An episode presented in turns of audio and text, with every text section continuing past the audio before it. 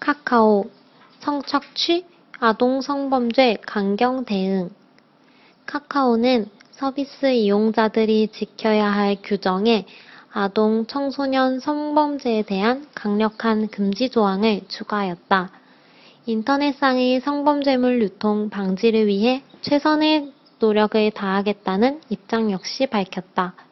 카카오 측은 금지된 행위를 할 경우 계정 및 서비스 영구 정지, 수사기관 신고 및 법적 대응의 조치를 취할 계획이다.